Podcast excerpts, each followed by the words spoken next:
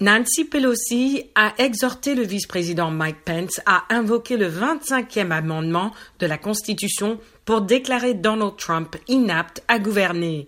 La présidente de la Chambre a ajouté que s'il n'agit pas, le Congrès pourrait être prêt à avancer vers une procédure de destitution dénonçant une tentative de coup d'État. Le chef des démocrates au Sénat, Chuck Schumer, avait déjà exhorté le vice-président Mike Pence à aller dans le même sens. Selon lui, le 25e amendement de la Constitution autorise le vice-président et une majorité de membres du cabinet à déclarer le président inapte à exercer ses fonctions. Le sénateur républicain Lindsey Graham, un proche allié de Trump, a pris ses distances, disant que trop, c'est trop. Elaine Chao, épouse de Mitch McConnell et ministre des Transports, a annoncé sa démission.